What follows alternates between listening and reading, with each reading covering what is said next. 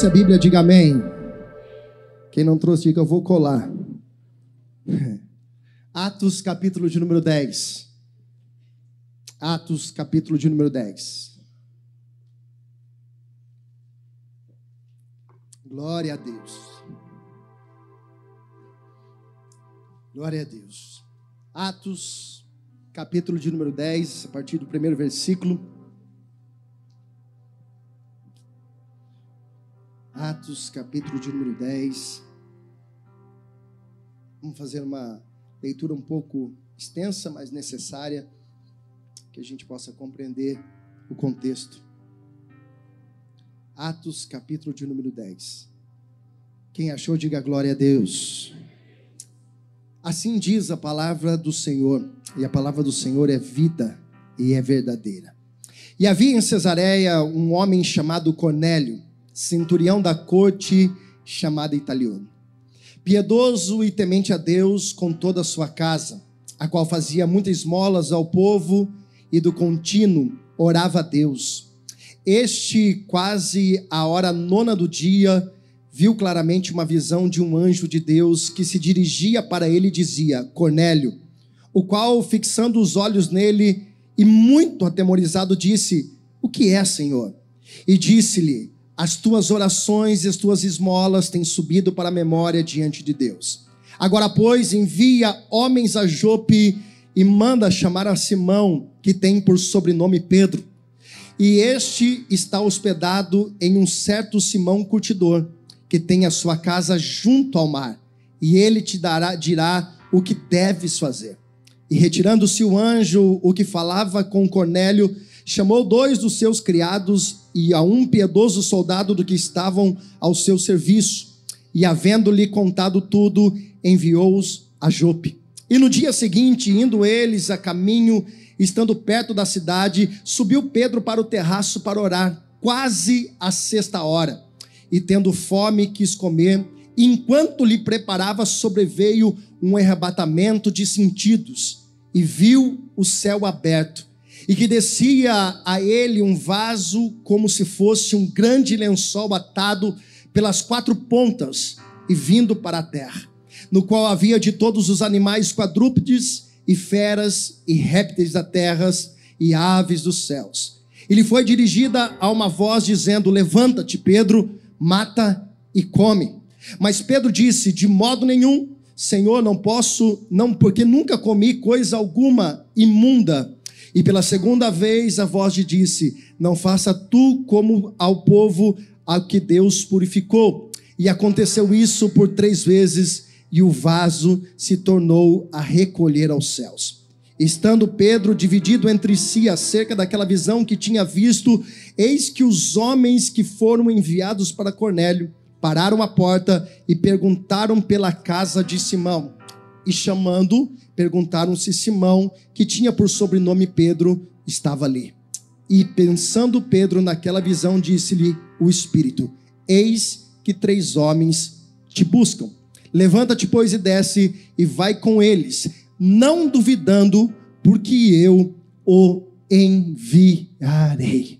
Fecha os seus olhos, coloque a mão no teu coração, abra o teu coração, o teu entendimento, para que o Senhor possa falar contigo nessa manhã. Feche seus olhos de coração mesmo e fale para Deus: Deus, eu vim aqui para ouvir a tua voz. Eu não vou sair daqui, ó Deus, sem uma resposta, sem uma direção do teu espírito para a minha vida. Pai, fala conosco. Este é o momento mais importante deste culto, ó Deus, porque é o momento que o Senhor entrega para nós. O Senhor, em toda a tua perfeição, toda a tua sabedoria, em todo o teu cuidado, é o Senhor que entrega neste momento para nós. E o que eu te peço, Espírito de Deus, é que o Senhor use a minha vida não para falar aquilo que nós queremos, mas tudo aquilo, ó Deus, que fielmente o Senhor colocou no meu coração. E através disso, ó Deus, eu possa ser o instrumento, ser a boca profética na vida dos seus filhos. E se você crê que Deus vai falar contigo, diga graças a Deus. Queridos, preciso muito da sua atenção para que a gente possa construir uma imagem, ou melhor, uma mensagem dentro desse contexto. E o interessante é você entender literalmente o início dessa mensagem, para que você possa compreender a totalidade dela, o quão grande é a revelação que o Senhor trouxe sobre a vida do apóstolo Pedro e a qual o Senhor quer nos revelar a cada um de nós. Preste atenção. Algo que nós precisamos entender e qual a Bíblia nos ensina é: todo compromisso firmado por Deus, ele se cumpre. Eu vou dizer de novo: todo compromisso firmado por Deus na nossa vida, ele se cumpre.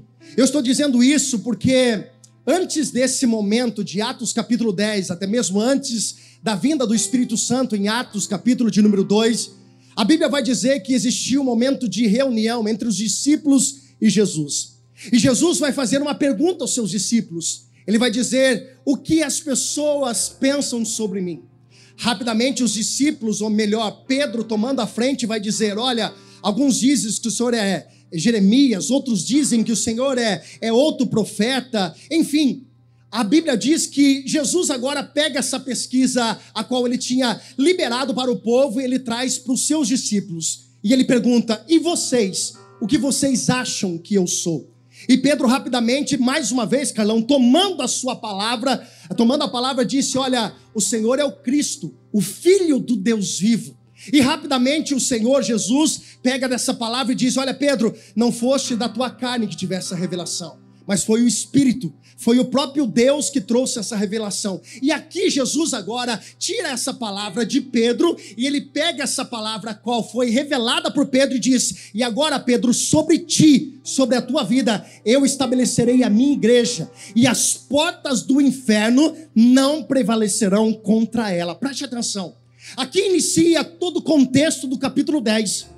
Aqui inicia uma promessa que Jesus faz sobre a vida de Pedro. Então repita em alta voz, diga: Deus fez um compromisso com Pedro. Só que o que eu quero que você entenda dentro desse contexto é que nenhum desses discípulos, inclusive Pedro, estava preparado para isso. A dimensão do que Jesus estava dizendo não entrava em nenhum momento na cabeça do apóstolo Pedro. Pedro não tinha ideia que a partir de agora ele estava sendo comissionado a ser o primeiro pastor da igreja primitiva. E todos nós sabemos a história. Jesus morre, Jesus é preso, Jesus morre, Jesus ressuscita e os discípulos precisam dar sequência na sua vida. E aí Jesus deixa a ordem: permanecei-vos em Jerusalém até que do alto sejam revestidos de poder. Jesus vai dizer algo: olha, anuncie o meu projeto, andai por todas as áreas, pregando o evangelho, batizando em nome do Pai, do Filho e do Espírito Santo. Jesus disse: olha, sede minhas testemunhas, tanto em Jerusalém, e ele termina dizendo: até os confins da terra. E eu quero que você guarde muito isso. O que estava sendo firmado aqui era uma palavra de ordem, a qual o evangelho de Cristo ia chegar em todo canto da terra. O melhor, o responsável por isso tudo era um homem chamado Pedro, seus discípulos, a qual o Senhor consignou, a qual o Senhor designou uma responsabilidade sobre eles. Até aí tudo bem? Amém? Preste atenção. Jesus anuncia uma proposta muito maior do que a cabeça daqueles homens. E aqui tem um outro detalhe. Pior ainda, este homem que Jesus chama para começar a igreja é o cara mais difícil de lidar entre todos eles. É o mais cabeça dura, é o mais turrão, é o mais arretado no negócio. Pedro é 880, eu estou bem hoje, mas amanhã eu não quero saber de mais nada. Pedro está bem hoje, mas amanhã não quer saber de mais nada. Hoje eu digo, Jesus, eu nunca vou te abandonar. Amanhã ele está negando Jesus. Preste atenção. Jesus ele tem as suas formas de trabalhar e algo que eu quero que você guarde no teu coração é que Jesus não exclui ninguém do seu projeto, independente das suas limitações, porque Deus, na sua perfeita estado e consciência de todas as coisas, ele conhece e sabe o limite de cada um. Você pode dar um glória a Deus por isso? Agora preste atenção.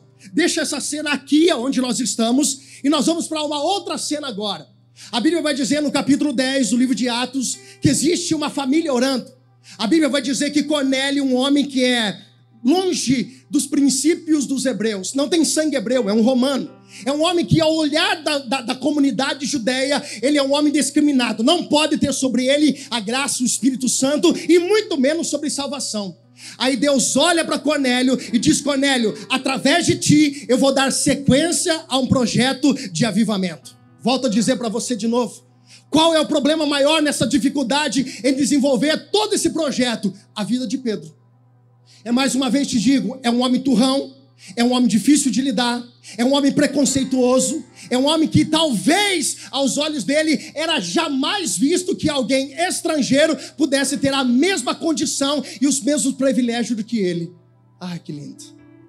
Aí talvez alguém possa dizer, pastor, mas então aqui, se Pedro tem essa dificuldade e Pedro é muito bairrista, nós estamos no capítulo de número 10 de Atos. Se nós voltarmos no capítulo de número 9, tem um homem chamado Paulo. E esse Paulo, ele é um cara globalista, ele é um cara que conhece, ele é poliglota, ele é inteligente. Então nós podemos pegar, ao invés de Pedro, que vai dar trabalho, nós podemos pegar Paulo, que é muito mais formado, é muito mais capacitado, e desenvolver através de Paulo um projeto que foi firmado em Pedro. Não. Porque preste atenção e guarda algo no teu coração. Deus não olha para aquilo que nós temos como capacidade porque a capacidade de fazer algo não cabe à minha responsabilidade, mas é aquilo que Deus coloca sobre as nossas vidas. Preste atenção que você vai entender e se entender da glória a Deus. Deus não exclui ninguém do seu projeto. Deus não exclui ninguém daquilo que ele tem para fazer na nossa vida. Entenda, você é uma peça, uma engrenagem de um projeto dos céus. E talvez alguém pode dizer: "Mas pastor, aquele está mais preparado". Não, não, não, não. Deus não exclui ninguém do seu projeto. Deus não abre mão de ninguém do seu projeto. Você está vivo, você está respirando, você está de pé, você consegue hoje entender que é uma obra global, mas que você está envolvido dentro de um projeto. É por isso que Jesus não desiste de você. Você pode até tentar desviar, irmãos. Você pode até tentar sair do projeto de Deus. Alguma coisa Deus vai trazer você para que você possa literalmente viver a vontade perfeita que é boa do nosso Senhor e Salvador Jesus Cristo. Vamos lá. Pastor, quando Deus tem um plano, o que ele faz? Para alguém pode dizer o seguinte: alguém pode pensar, Deus pode reduzir o plano para a cabeça de alguém que não consegue entender tudo isso. Ou Deus vai preparar essa pessoa para que ela possa entender o plano maior de Deus. Eu fico com a segunda opção, porque Deus não diminui seu plano. Deus não retrocede aquilo que ele coloca. E é por isso que nós precisamos entender que nós nunca vamos estar 100% pronto. E é por isso a necessidade do processo, do trabalhar de Deus. E se você tem liberdade de olhar para quem do lado, olhe e disse para ele o seguinte: você está num processo de reforma.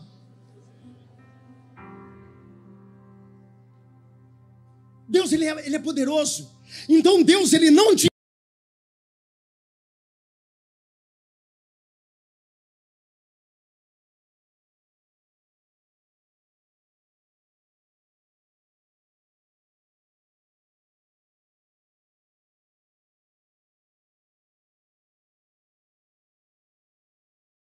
vista setorial era algo muito maior do que ele imaginava.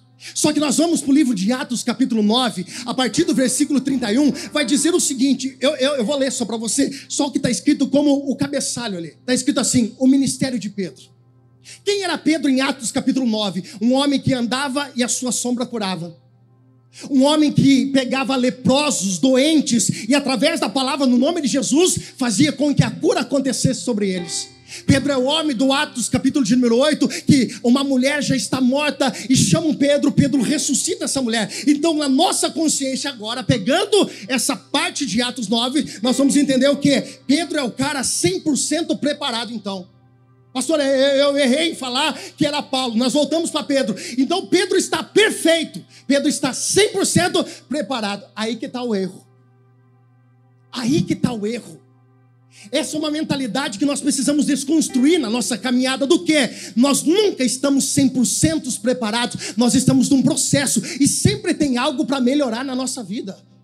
Essa história de que Deus, olha, Deus já fez a obra na minha vida, irmãos, essa obra é um processo contínuo. A cada dia que passa, Deus vai nos ajustando. Então, desconstrói essa ideia de que você já passou por um processo e está num estado de perfeição. Não, isso é só quando Jesus voltar. Você ainda está num processo, porque tem muita coisa para melhorar. Aí então nós pensamos o quê?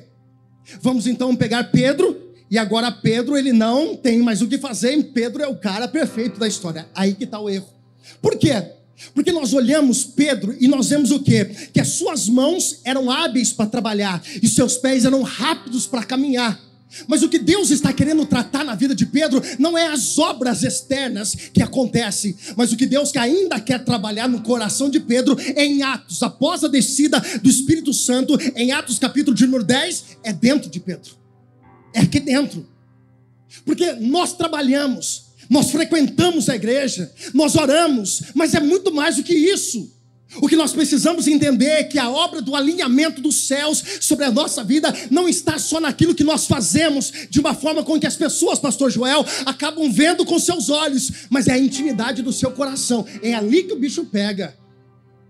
É ali que o coração nosso é tratado por Deus.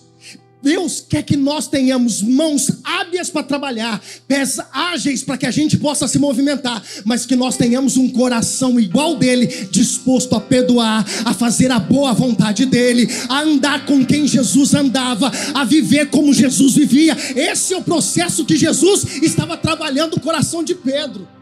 Então desconstrói essa ideia, porque você trabalha na obra, ou porque você faz tais coisinhas, que isso já é suficiente. Essa manhã, Jesus te trouxe aqui para um tratamento interno. Ele está vendo sim as obras que você tem feito, e Deus seja louvado por isso, mas tem algo no coração de cada um de nós, nessa manhã, que precisa passar pelas mãos do olheiro nessa manhã. Pedro não está preparado. Pedro está num processo de trabalhar, do trabalhar de Deus dentro da vida dele. Só que Pedro agora precisa passar por uma escola. E que escola é essa, pastor? É uma escola do Espírito Santo. Essa escola de Atos 10 não tem uma fachada de escola, não tem carteira de escola, não tem merenda de escola, mas é uma escola.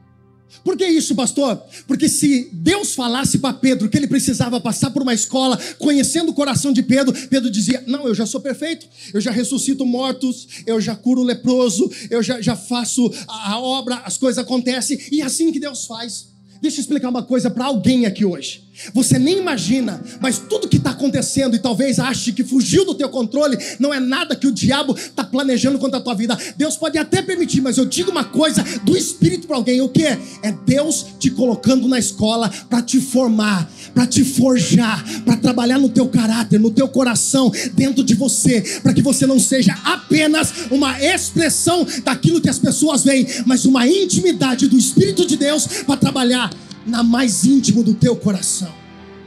Olhe para cá. Eu quero que você entenda isso e guarde isso no teu coração. Os maiores treinamentos que nós passamos, nós nem imaginamos que nós estamos passando. As maiores molduras de Deus na nossa vida, nós passamos e quando nós saímos dela, nós falamos assim: puxa vida, eu passei.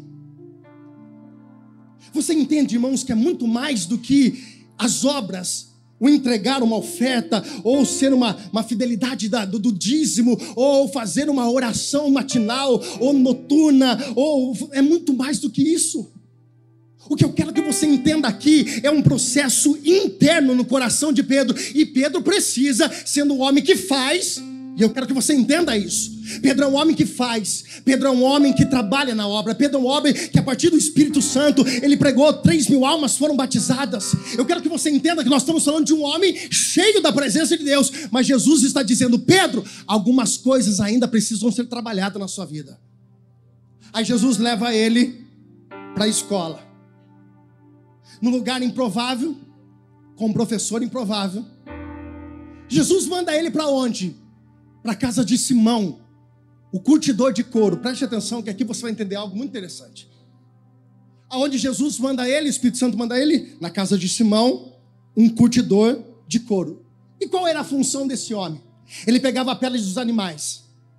Ele, essa pele dos animais, quando ela secava, ela ficava rígida, muito rígida. E o que acontecia? Ali existia um processo para amolecer aquelas peles para serem usadas. Aí Deus pega Pedro, ainda um coração muito rígido, e leva para ele para um lugar que aparentemente ele nem está imaginando o que está acontecendo, mas Jesus está trabalhando nele. Veja que é um espelho, a casa de Simão Pedro A casa de Simão, ou melhor, é um espelho para a vida de Simão Pedro, o nosso Pedro, o Pedro que nós estamos falando. Ele nem está percebendo, mas ele está indo no lugar aonde é tratado o couro que é rígido e Pedro rígido está sendo indo lá para tratar a rigidez do coração de Pedro. Por quê? Porque Pedro é preconceituoso. Pedro não aceitava que um estrangeiro pudesse receber o batismo. Pedro não aceitava que as coisas poderiam acontecer na vida de alguém, porque ele era muito regional. Ele achava que a vinda de Jesus era somente para o povo judeu, para libertar o povo de Roma. Agora imagine Pedro imaginar que através de um romano ia acontecer um avivamento naquele tempo. Você está entendendo que Deus nos leva para alguns lugares? Preste atenção e olhe para cá, em nome de Jesus. Deus nos leva em alguns lugares, coloca a gente em alguns lugares para que a gente possa viver o processo, para amolecer o nosso coração. Tem alguém aí, Jesus?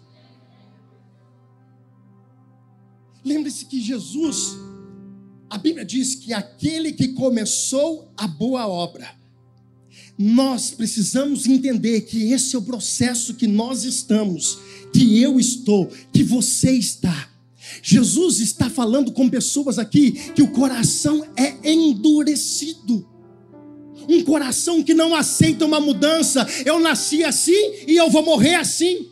Não é isso que Jesus quer. Você não é o dono da razão, você não é o absoluto em todas as coisas. E Jesus, ele precisa nos moldar como esse couro que era tratado por, por, é, é, por, por Simão. Também o coração de Pedro seria tratado pelo Espírito Santo de Deus. E Jesus está dizendo para alguém: Eu comecei a obra na tua vida e eu vou terminar em nome de Jesus. Pedro está na casa de um homem um curtidor de couro. E agora, o instrumento principal para esse curtidor de couro amolecer o couro, me pergunte qual é: azeite. Azeite, Hugo. João Gustavo, sabe o que Deus gosta de fazer com um crente turrão? Derramar azeite. Sabe aquela pessoa que diz assim: Eu não mudo, eu não viro de religião, porque eu nasci nessa religião. E quem diz que religião leva você para o céu? Ah, Jesus vai te pegar, meu querido. Você está achando que você veio aqui só por acaso? Não, não, não, não. Jesus hoje tem um tratamento especial nesse coraçãozinho. Vai ser derramado azeite. O Espírito de Deus vai fluir nessa casa de uma forma que você nunca imaginou. E corações rígidos, lágrimas vão começar a ser derramadas. Você já estava seco demais. Ei, deixa eu dizer uma coisa para você. Já tinha se tornado religioso demais. Já achava que sabia tudo. Aí Jesus te traz aqui para dizer: Hoje eu derramo o Espírito, eu derramo azeite azeite, e esse azeite vai amolecer teu coração. Me ajuda a pregar, irmãos. Me ajuda a pregar. Olha para quem está do teu lado e diga o seguinte: assim, ó, você não escapa do processo de Deus. Ei, eu tenho uma palavra para alguém aqui hoje. Você está no meio de um processo. Você está no meio de um processo. Você está no meio de um processo. Jesus trouxe você aqui hoje para dizer: sou eu que estou apertando, sou eu que estou trabalhando. Por quê? Porque eu vou amolecer teu coração. E teu coração amolecido tem coisas extraordinárias para acontecer na tua vida. Tem alguém aqui? Levanta a mão e dá glória a Deus.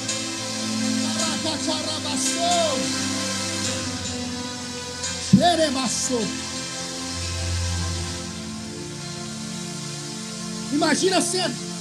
Pedro acordando de manhã, vendo o homem chamado Simão passando azeite naquelas peles todas duras, rígidas. Aí Pedro não está entendendo, mas Jesus está trabalhando nele. Pedro pega a Bíblia para ler. Estou usando um exemplo, irmãos. Mas não tinha Bíblia lá, pastor. De Pedro pega a Bíblia para ler. De repente ele está vendo aquelas peles penduradas. Mal ele entendia, mas Jesus estava trabalhando no coração dele.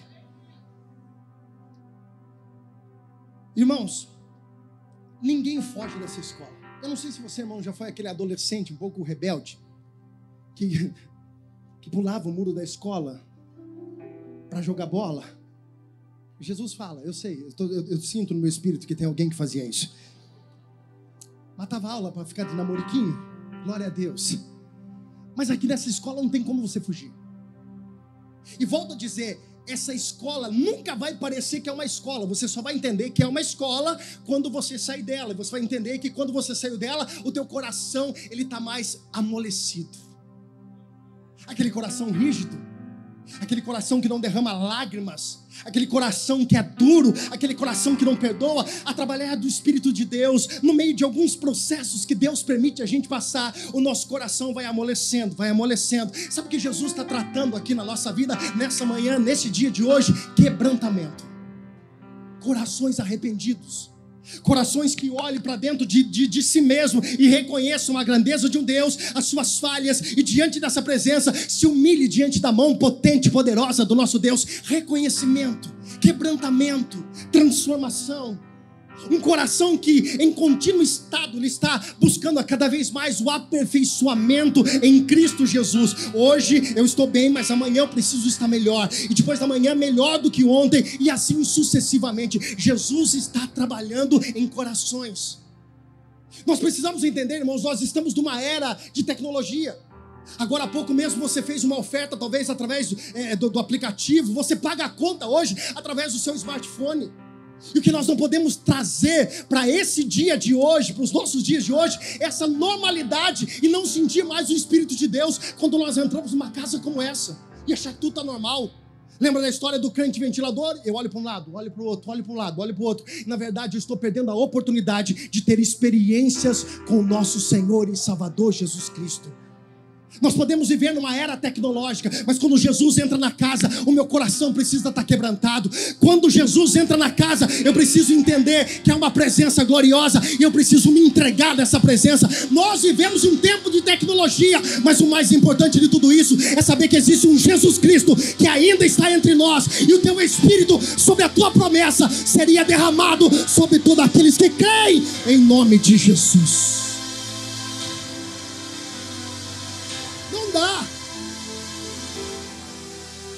Eu vou correr para a gente encerrar. De repente, aparece na casa de Cornélio um anjo. Diga um anjo. E a Bíblia vai dizer que o anjo dessa forma diz para Cornélio: Cornélio, Deus ouviu as suas orações e aceitou as suas esmolas. Deus estava dizendo para aquele rapaz, para aquela família Cornélio, um homem de origem romana, Deus marcou um X na sua casa. Cornélio, manda buscar Simão. Porque eu entreguei lá atrás uma promessa para Simão Pedro. Uma promessa de que através da vida dele, um avivamento veria sobre todos os cantos e nações, todos os lugares, através da vida de Pedro. Então, manda buscar Simão Pedro, que está na casa de Simão, o curtidor. E aqui, irmãos, o que eu acho interessante é: Deus mandou buscar Pedro na casa. Diga, buscar Pedro na casa. Os caras iam bater na, na casa onde Pedro estava e dizer: Pedro, vamos embora, tem trabalho. E sabe o que a gente faz de vez em quando, irmãos? Segura aí que essa parte é a parte que não sai muito glória a Deus, mas ela é importante. De vez em quando a gente fica reclamando com Deus, Betão. Deus não está vendo tantas tarefas que eu tenho? Tantas responsabilidades que eu tenho?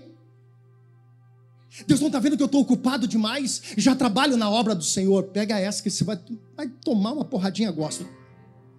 Deus não está vendo que eu, eu estou cheio de ocupações. Irmão, deixa eu falar uma coisa para você. Toda vez que Deus te chama para a obra dele, olha para cá, não foge não. Toda vez que Deus te chama para a obra dele, é um privilégio, e eu te explico por quê. Tem gente que fala assim, eu já estou trabalhando, já estou envolvido. Ou tem gente que não. E quando Deus fala, bate na porta, fala assim, eu não tenho tempo. Ei, espera aí que Jesus vai te pegar agora. Jesus não te dá trabalho. Quando Jesus bate na tua porta e chama para uma obra, quando Jesus bate na tua porta e te convida a fazer algo por alguém através da sua vida, isso não é um trabalho. O que é, pastor? É um privilégio de abrir uma sociedade espiritual com o próprio Deus. Pastor, me explica, eu te explico. Atos capítulo de número 2. Depois você lê na tua casa. Tinha alguém pregando lá? Não. Quando estavam todos reunidos, 120 reunidos, tinha alguém pregando lá? Diga comigo, tinha alguém pregando lá? Tinha alguém louvando lá? A Bíblia diz que o Espírito de Deus desceu sobre todos que lá estavam. Espera aí que tu vai entender e dar glória a Deus. Olha para cá. a partir daquele dia, porque ninguém estava ministrando sobre a vida de outra pessoa, porque até aquele momento ninguém estava sendo ministrado. A partir do momento que o Espírito de Deus veio sobre, é, é, como fogo, línguas repartidas como de fogo, todos ali foram ministradas. A partir dali, olhe para cá, Todas as vezes que Deus foi manifestar a presença dele, a unção dele, foi através de uma pessoa, usada por uma pessoa, para que pudesse liberar sobre a vida de outras pessoas. Peraí. Então eu vou falar uma coisa para você, irmãos. Se Deus quisesse, meus queridos, vocês estão aqui. Se Deus quisesse, Ele não precisaria de você. Só que você tem que entender uma coisa: quando Jesus coloca alguém no teu caminho, quando Jesus coloca um problema é, é com, com sobrenome de pessoa no teu caminho para você pregar o Evangelho, falar do Evangelho, cuidar dessa pessoa, isso não é um trabalho, porque Deus poderia fazer isso sozinho, só que Ele te escolheu para fazer a obra dele, para dizer: Eu tenho uma sociedade com você. Se quiser, eu faço do meu jeito, mas o privilégio é nosso. Jesus está dizendo para pessoas aqui hoje: Você tem a oportunidade em dizer sim o chamado de Deus Deus para a sua vida. Não, pastor, eu tenho muito tempo. Eu não tenho muito tempo. Ah, é? Manda chamar Simão Pedro. Diga Simão Pedro. Por que Deus manda chamar Simão Pedro? Se ali, até o exato momento, em Atos capítulo de número 9, 10, vai se falar somente de Pedro, porque Simão era um homem antes de conhecer Jesus após conhecer Jesus, todos reconheciam o Pedro como Pedro, não mais como Simão. Porque quando Jesus bate na nossa porta, ele te dá a oportunidade de você abrir a porta como Simão ou abrir a porta como Pedro. Como, pastor? Me explica. Eu vou te explicar. É simples demais. Simão, aquele homem que ainda não tinha todos os princípios de caráter formado. É aquele homem que ainda vivia do seu passado, que negava. Aquele homem que ainda tinha algumas coisas do 8 e 80. A partir do momento que Jesus entra, tudo é transformado. Então, quando Jesus bate na porta da tua casa, do teu coração, você tem duas formas de abrir para ele. Qual? Como um velho homem, com um coração cheio de, de turbulência, de tribulação, mágoa, ressentimento. Você pode abrir com esse coração. Porque se você abrir com esse coração, você não vai viver a obra, você não vai dar sequência naquilo que Deus colocou na tua vida, mas quando você abre a porta do chamado de Deus, da promessa de Deus, com o coração de um novo Pedro que teve um encontro com Jesus, as coisas começam a fluir de uma forma inexplicável na sua vida. Como que você abre o coração? Como que você abre esse chamado? Pedro, manda dizer para Simão Pedro que ele precisa voltar. Olha que interessante. Cornélio, ele chama três homens, dois servos e um soldado. Ele diz: Olha, vão até a casa do curtidor, do curtidor Simão e tragam Pedro. Eles estão indo, eles estão. Me ajuda a pregar, gente. Eles estão indo. Três dias de viagem. E Pedro está nesse outro cenário, na casa de Simão, curtidor. Só que há um intervalo aqui, eu quero que você preste atenção. A Bíblia diz que Pedro teve fome. Pedro teve? Pedro teve? Pedro teve fome. Só que quando Pedro teve fome, a comida não estava pronta no momento que Pedro teve fome. E nesse momento, abriu-se aqui uma janela chamada tempo. Você vai entender. Pedro teve fome, a comida não estava pronta, Marcelo, no momento em que Pedro teve fome. Então, no momento que Pedro teve fome, até a comida ficar pronta, houve um espaço chamado. E o que Pedro fez nesse espaço chamado tempo? Foi? Ora.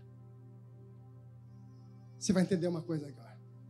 Pastor, por que as coisas não acontecem quando eu quero? Do jeito que eu quero. Porque é Deus abrindo um espaço de Para quê? É que agora você está muito cheio de, de, de ocupação, né? A sua agenda está lotada. Não, porque agora você tem muitos compromissos, né? E aí as coisas, Deus diz assim: ó, apaga o fogo da comida. Segura um pouco, atrasa um pouco a comida, por quê? Porque eu quero que Ele venha me buscar. Alguém está sendo respondido nessa manhã. Tem muitas coisas que são promessa de Deus e é boa para a tua vida, mas ela não está acontecendo, porque se acontecesse no tempo que você queria, do jeito que você queria, nem aqui você estava.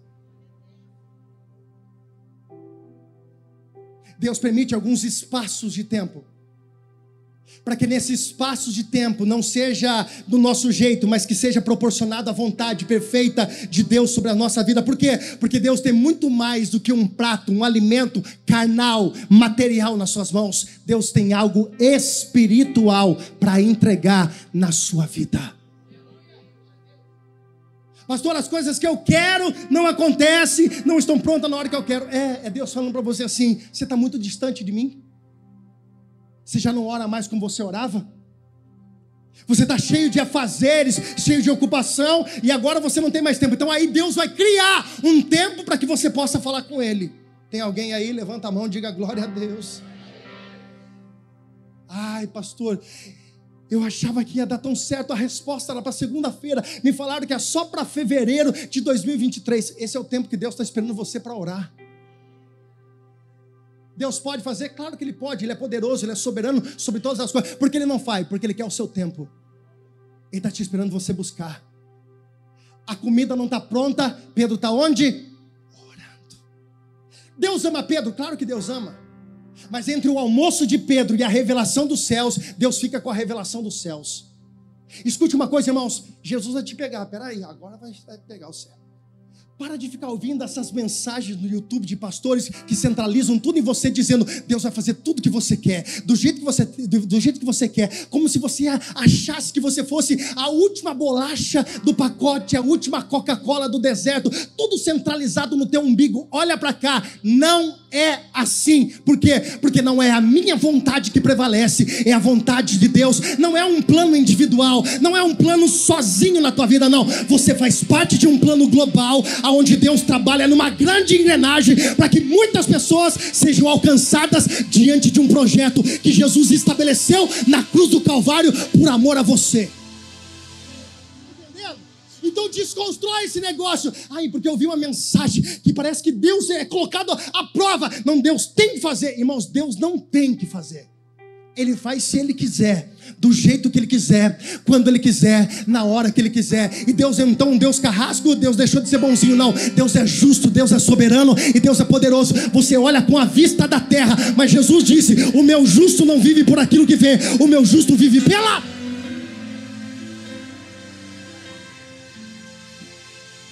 Olha para o irmão do lado e fala assim: Você está aí ainda, irmão? Eu vou correr para encerrar.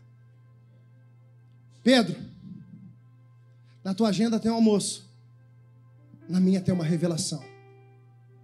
Pedro, na tua agenda tem algo que satisfaz a sua vontade própria. Na minha tem algo que envolve muitas pessoas. Está entendendo porque algumas coisas deu errado? Está entendendo porque algumas coisas não saíram do jeito que você quis? Louvado seja Deus por aquele pneu que furou aquele dia, por aquele atraso, aquelas coisas que saíram das suas mãos, do seu comando. Louvado seja Deus por isso.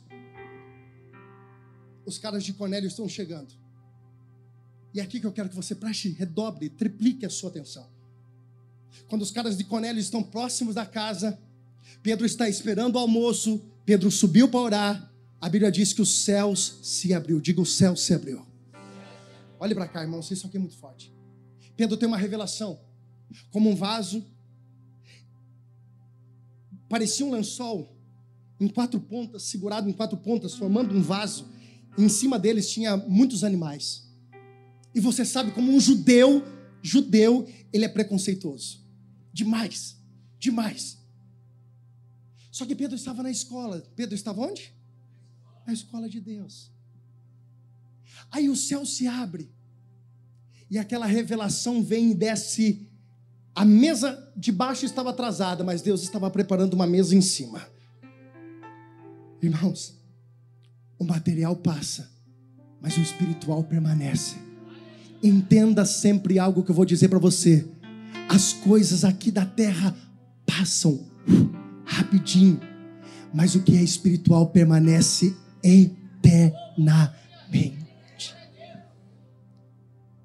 Deus disse para Pedro: através de uma voz dizendo: Pedro, levanta, mata e come.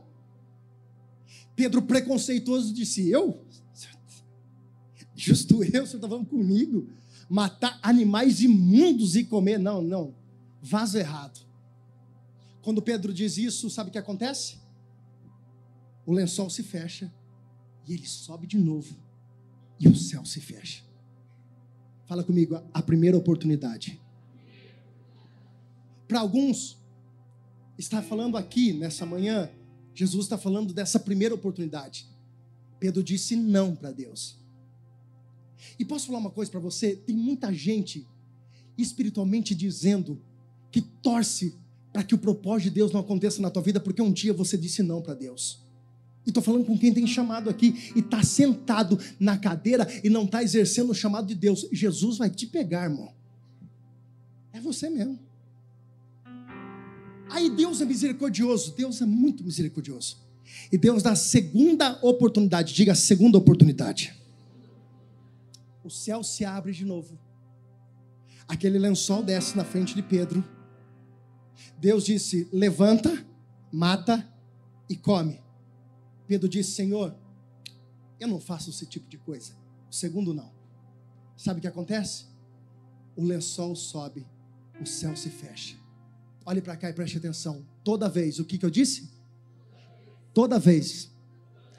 Agora deixa eu terminar. Que você diz não para Deus, de um propósito de Deus, o céu se fecha absurdamente sobre a sua vida.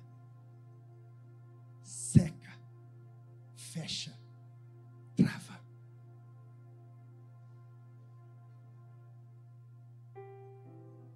Só que Deus, irmãos, Ele é misericordioso.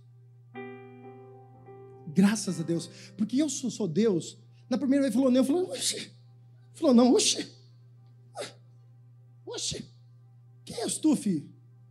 Já é próximo? Não. Se fosse assim, nem eu nem você estaríamos aqui hoje.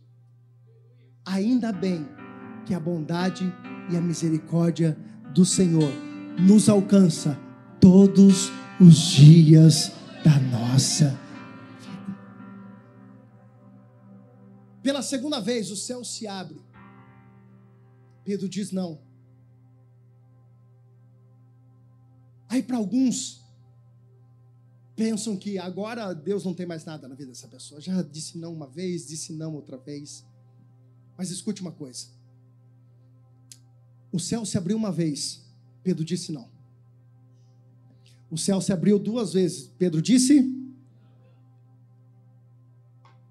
Eu não tenho coragem de arriscar a terceira vez em falar não para Deus. Eu não tenho. Você vai arriscar perder mais uma oportunidade de fazer aquilo que Jesus está mandando? Você tem coragem de pagar para ver? Você tem coragem? de falar assim: não, eu vou esperar a próxima. Você tem coragem? Eu não. O que Jesus está querendo dizer aqui para alguém hoje é: eu não quero mais porcentagem da sua vida.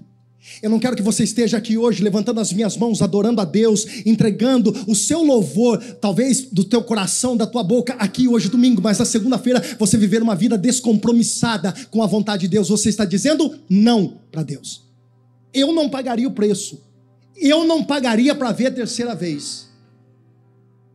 A bondade e a misericórdia do Senhor é uma realidade, mas existe algo que Deus carrega sobre ele, algo chamado justiça. Diga comigo, justiça. Deus é justo demais.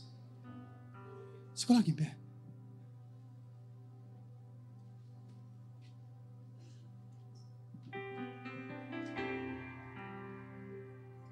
Terceira vez, diga comigo, terceira vez.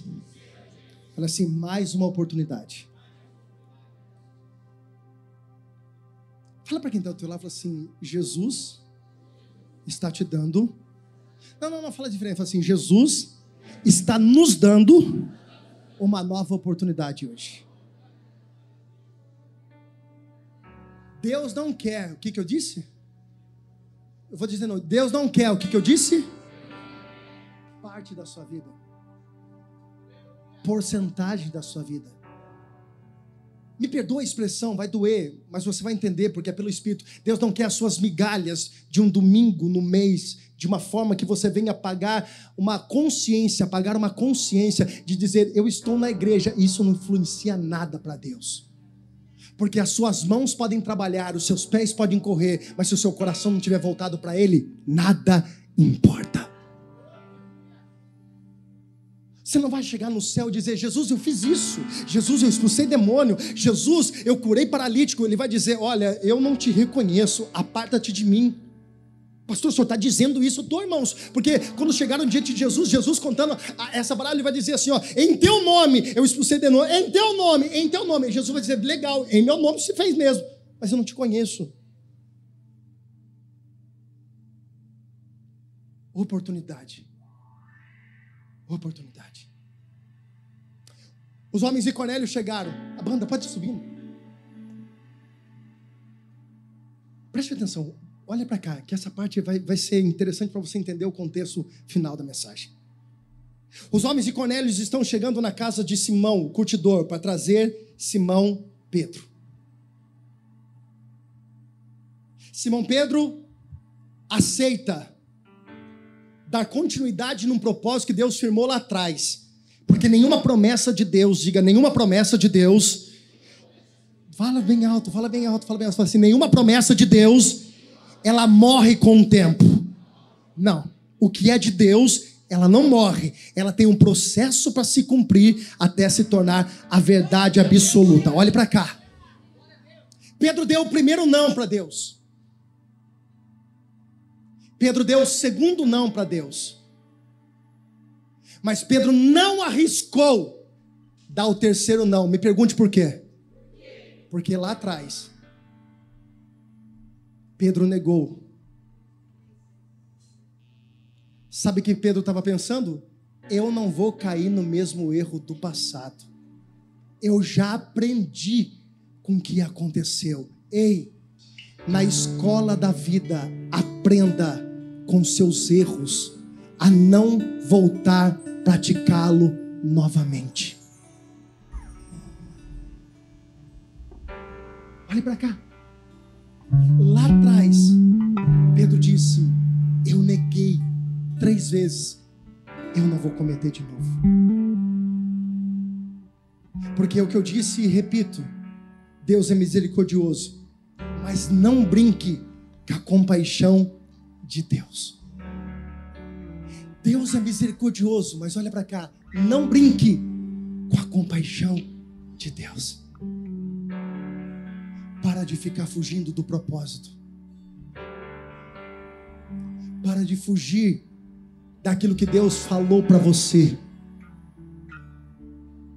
Está na hora de você levantar, atender a porta e dizer, como Isaías disse ao Senhor, quando o selo de Deus veio através de uma brasa nos lábios de Isaías: Eis-me aqui, envia-me a mim. Deus está batendo na porta de pessoas aqui hoje. Deus está batendo na porta de pessoas aqui hoje. Deus está dizendo para alguém aqui hoje: hoje é a terceira oportunidade, pode não ter a quarta. Se eu sou você, eu agarro e digo: Jesus, eu vou parar de brincar com as suas coisas e vou chamar responsabilidade para minha vida definitivamente. Feche os seus olhos. Feche os seus olhos, eu quero orar para você. Espírito Santo. Hoje é manhã de tratamento, de quebrantamento. Eu não quero que essa palavra, Deus, ela entre somente nos ouvidos, mas que ela penetre no mais profundo de cada coração que aqui está. A obra do Senhor não é simplesmente o que as minhas mãos fazem, que os meus pés fazem. Mas a obra completa do Senhor é o que o Senhor faz aqui dentro de nós. Deus não quer simplesmente pessoas que façam com as suas mãos, mas pessoas que sejam tocadas pelo Espírito de Deus em seus corações aquebrantados. Espírito Santo, peço em nome de Jesus que o Senhor resgate chamas pessoas que oravam, Deus, de madrugada, as pessoas que clamavam, que dobravam seus joelhos e passavam horas, minutos, horas diante da tua presença, meu Deus, que agora já não acho mais tempo para isso. Espírito de Deus, resgata. Resgata esses corações nessa, no, nessa manhã, para que eles possam voltar à essência do primeiro amor. Há uma oportunidade dos céus hoje. Tem um tempo novo sobre a vida dos teus filhos, ó Pai. Mas para isso, o despertamento espiritual precisa ser derramado nessa manhã. É por isso, ó Deus, que a tua presença precisa encontrar corações dispostos a viver o novo. Pai, corações rígidos, sejam agora, Pai, em nome de Jesus, derramado o teu azeite, derramado do teu espírito, como diz a palavra no livro de Joel, que nos últimos dias eu derramarei do meu espírito sobre toda a carne. Levante as suas mãos se você puder. Levante as suas mãos se você puder. Levante as suas mãos se você puder. Tu és tão, tão bom. Levante a sua voz declare. Com todo fogo Diga. que tem. Diga, eu cantarei. Eu cantarei a bondade de Deus. Tu és fiel. Diga.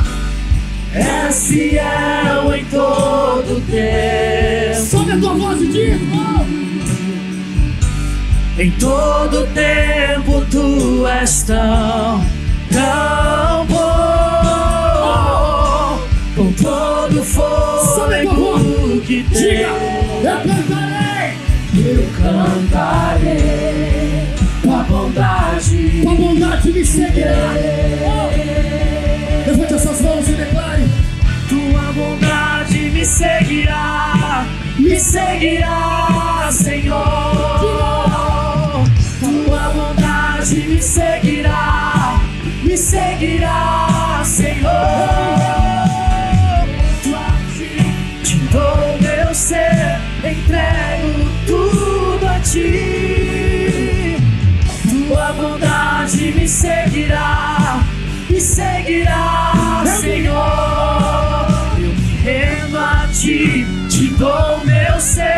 entrego tudo a ti.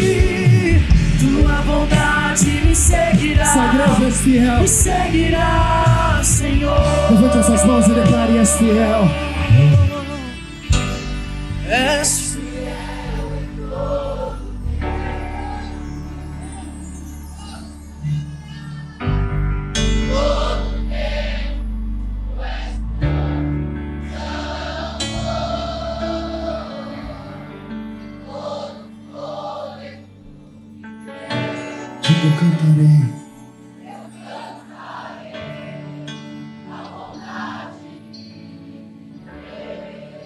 Levantar suas mãos mais uma vez e diga: Jesus, eu assumo a minha responsabilidade.